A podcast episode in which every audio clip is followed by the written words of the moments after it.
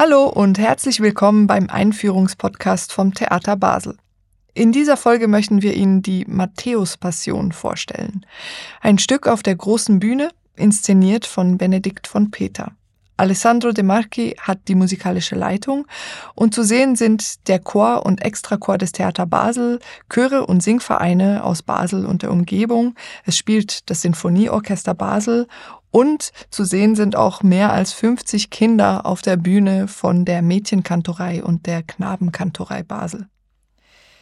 Ich heiße Nadja Kamesi und was es mit all dem auf sich hat, bespreche ich jetzt mit Nils Neuten, Operndramaturg hier am Theater Basel. Hallo Nils. Hi Nadja. Die Matthäus-Passion ist ein Werk von Johann Sebastian Bach, also aus der Barockzeit. Das ist ein bekanntes und auch beliebtes Werk, das gerade um die Osterzeit herum häufig aufgeführt wird. Einfach mal kurz zum Einsteigen, worum geht's da? Es geht um äh, die Leidens- und Sterbensgeschichte von Jesus Christus, also die letzten Tagen eigentlich von Jesus Christus.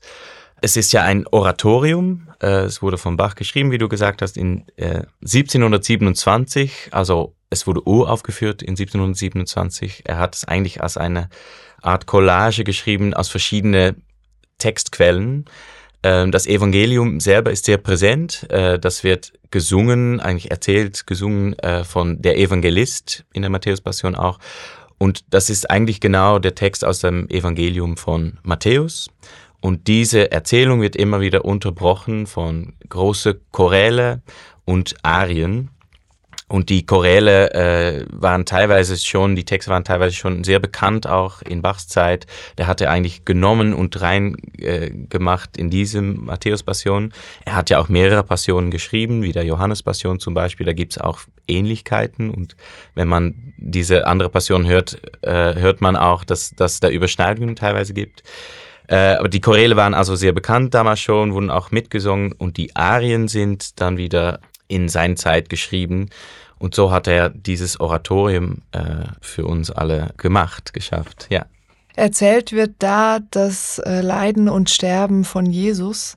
Und du hast gerade schon den sogenannten Evangelisten erwähnt. Das ist eine Art Erzählerfigur, der äh, uns eigentlich darüber informiert, was gerade passiert in der Geschichte. Bei uns singt das Robin Tritschler.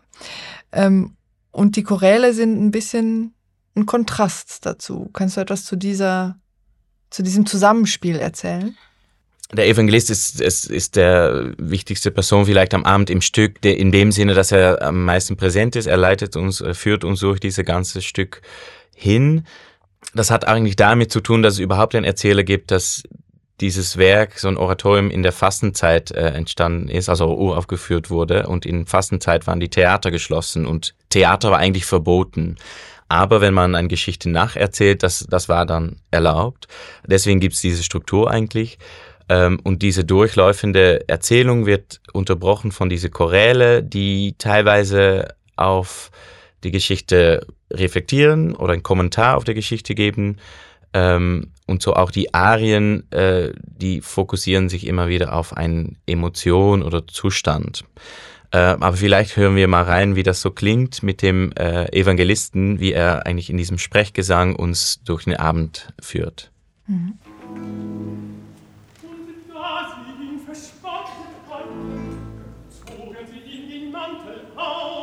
und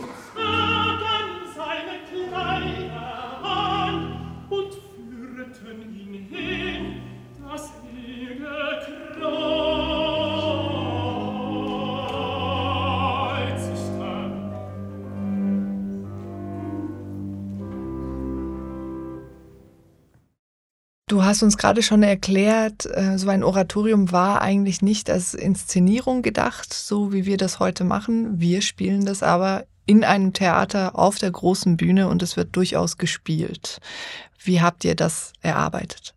Wir leben ja nicht mehr in den 18. Jahrhundert, also es ist jetzt erlaubt, diesem Stück auch äh, im Theater zu spielen und äh, ist ja natürlich nicht so weit weg, dass also diese Gedanke, um das in ein Theater zu spielen. Es ist ein sehr theatrales Stück. Es wird eine Geschichte erzählt. Ähm, ähm, also auf diese Ebene macht es schon Sinn, das auf eine Bühne zu bringen. Eine andere interessante Vorlage ist, ist aber, dass auch Bach schon sehr räumlich gedacht hat bei diesem Stück. Das Besondere an der Matthäus-Passion ist, dass er das für zwei Chöre geschrieben hat. Äh, und zu diese zwei Chöre gehören auch zwei Orchester.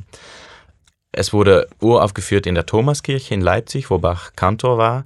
Und er hat damals diese zwei Chöre, äh, ein, eine hinter auf dem Kantorei gestellt und eine vorne beim Altar.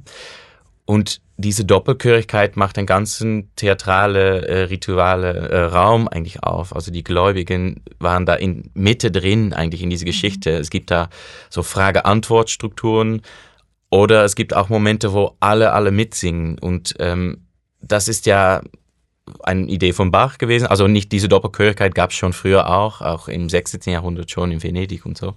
Äh, das ist nicht seine Erfindung, aber ähm, diese Chöre so, äh, also dieses Werk so aufzubauen, hat er ja so gemacht und wir haben das eigentlich äh, als Grundgedanken genommen für unserem Stück und das eigentlich erweitert wenn der Matthäus-Passion oder wenn die Matthäus-Passion jetzt im Konzert gespielt wird, ist es oft, dass es links und rechts die Chöre stehen. Und wir haben das zusammengepackt eigentlich und als ein kreuzformiges Installat installativer Raum eigentlich fast ähm, äh, gedacht. Das heißt, überall sind Chöre, äh, Publikum, OrchestermusikerInnen, die kommen eigentlich als eine große Gemeinschaft so zusammen.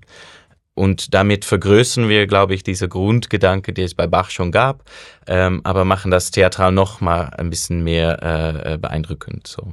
Das klingt auch schon fast immersiv. Also man taucht so richtig selber ein und ist umgeben von Musik und, und Mitwirkenden. Und auch das Publikum ist bei uns eingeladen mitzusingen, wenn man möchte. Stimmt, Publikum ist bei ein paar Choräle, also es gibt ja sehr bekannte Choräle, die viele Menschen kennen, zum Beispiel O Haupt voll Blut und Wunden oder ich will hier bei dir stehen. Vielleicht zur Erinnerung können wir da noch mal kurz reinhören. Gerne.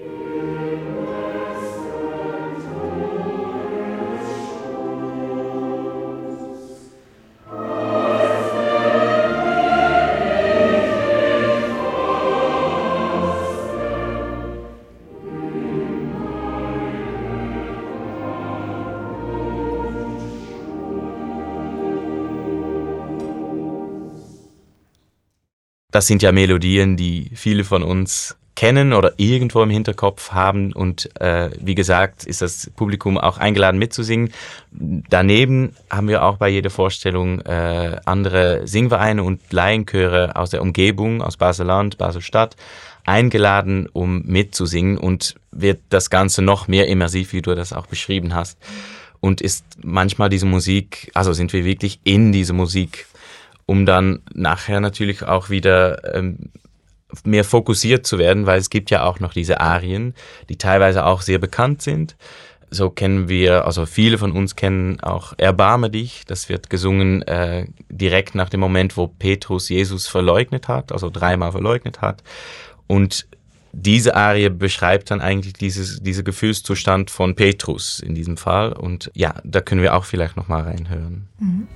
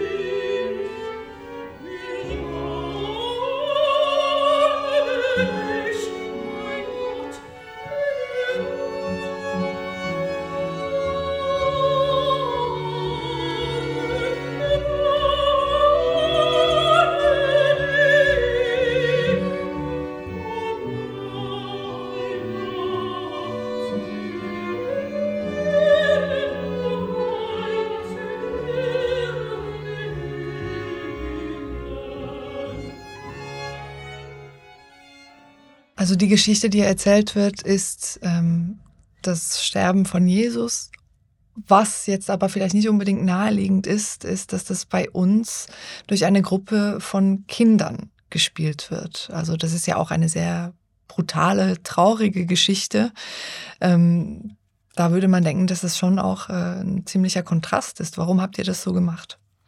Ja, die Kinder sind ja sehr präsent der ganze Abend. Also eigentlich diese zweieinhalb Stunden lang spielen sie oder spielen sie nach eigentlich.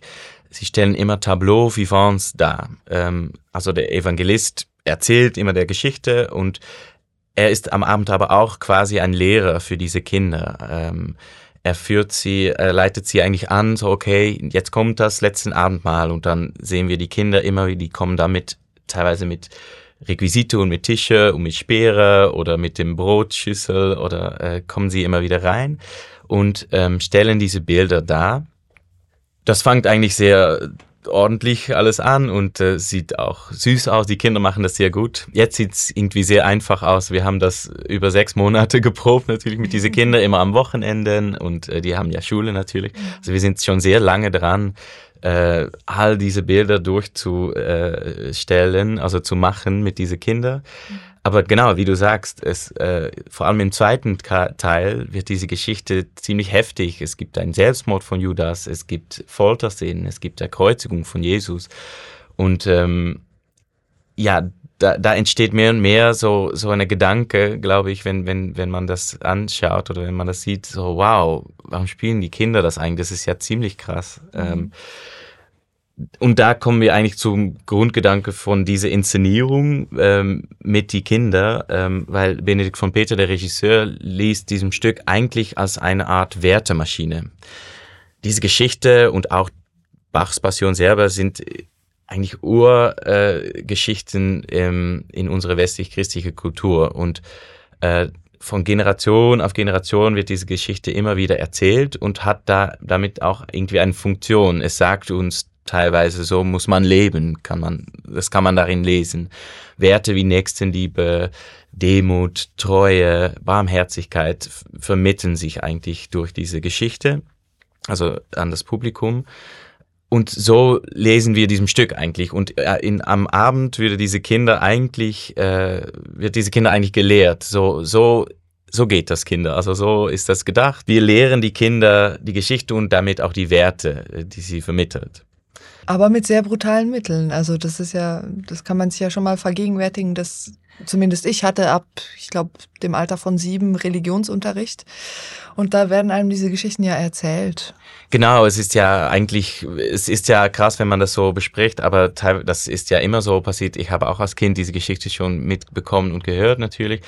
Und man kann es eigentlich lesen, vielleicht als eine Art Anti-Krippenspiel und die Kinder stellen so diese Bilder und kommen dann immer wieder rein und raus und wir gehen nicht so, in, in dem Sinn nicht so direkt auf diese Heftigkeit, diese Geschichte, also nicht mit viel Blut und ich weiß nicht was. Mhm. Es, es ist eher wirklich, es ist, es wird glaube ich auch klar, dass es echt ein, ein Lehrmoment ist, Lehrstunde für die Kinder so. Aber dann kommt natürlich, die, diese Frage kommt schon hoch, so, warum machen die Kinder das denn? Und ist es eigentlich okay, dass sie, dass sie das machen und geht es eigentlich? Und diese Frage lässt sich eigentlich stellen durch ein Mädchen, das aus dieser Gruppe herauskommt und erstmal spürt so, wow, was ist das eigentlich? Was, was passiert hier denn? Und mehr und mehr ähm, stellt sie die Frage oder stört sie eigentlich der Gruppe auch teilweise, also come on, so, äh, warum macht ihr also einfach, was die Erwachsenen erzählen?